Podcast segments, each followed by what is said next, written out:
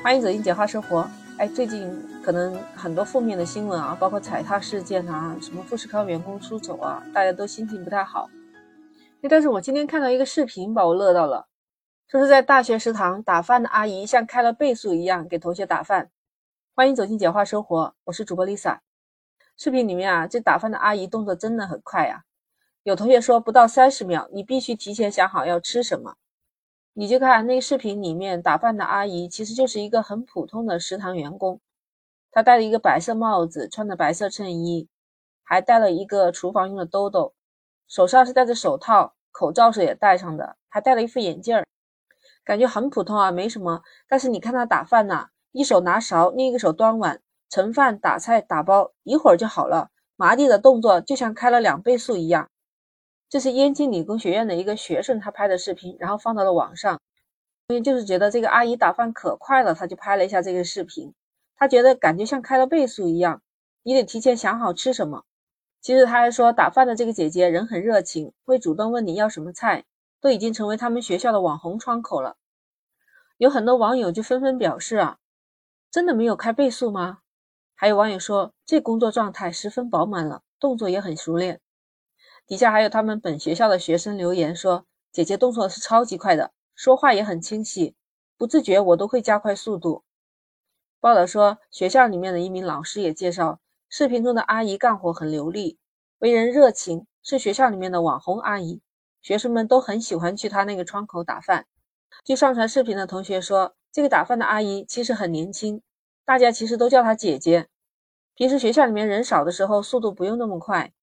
就是下课高峰期，学生人数多，打饭的速度就会快一点。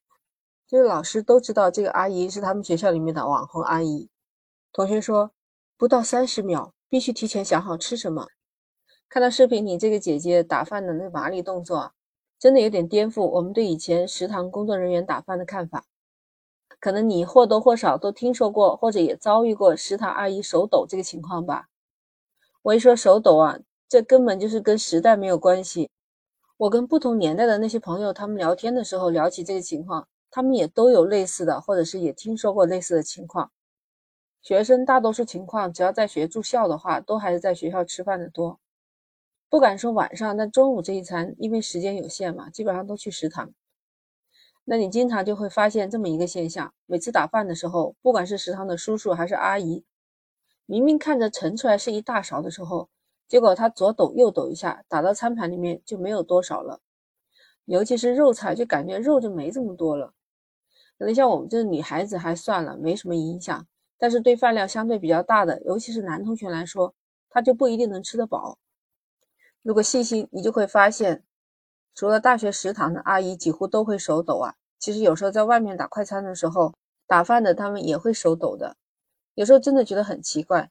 学校里面嘛，你说那个价格便宜，阿姨打饭手抖，我自己掏钱了，他们还是会手抖。恍惚间，是不是会让你产生一种错觉？哎，这个阿姨是不是某个大学的食堂的阿姨啊？跳槽又跳到这快餐店来了。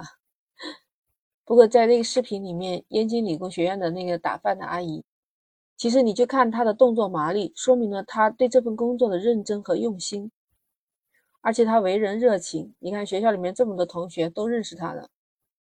所以我觉得这一个普通的职位也并没有什么高低贵贱之分。我记得曾经有报道过，就长沙理工大学有一位周阿姨，也是在饭堂打饭的。但是她打完饭啊，有空了，她在业余时间就会在饭堂里面练琴。其他的阿姨啊，有空了就会和她在一起哼唱几句。据那周阿姨说，她自己初中学过手风琴，觉得音乐可以让人心情愉悦。虽然看上去她的工作就是一个打饭阿姨。好像不那么风光，但是他始终保持着自己对音乐的那份热爱、那份执着。所以其实人就怕没有力量支撑，长期那样下去啊，一个人和咸鱼就没什么区别了。广东话特别喜欢说咸鱼，其实按照现在的话，流行的词语就说是躺平或者是摆烂。其实想想那个食堂的周阿姨，想想她自己，不管她是在什么地方，她都能坚持自己的初心，带着一种乐观生活下去。其实每个人在这个社会上生活都是不容易的。有时候想想，为什么要委屈自己而失去了自己的初衷呢？就像他热爱音乐，其实音乐的力量也是无形的，在无形中也透露了一个人的志向追求。所以，其实心中有梦，哪里都能够实现。食堂的阿姨们给我们看到了他们工作积极的一面，虽然只是一个再普通不过的职位，但是他们那种生活积极向上的力量感染到我们。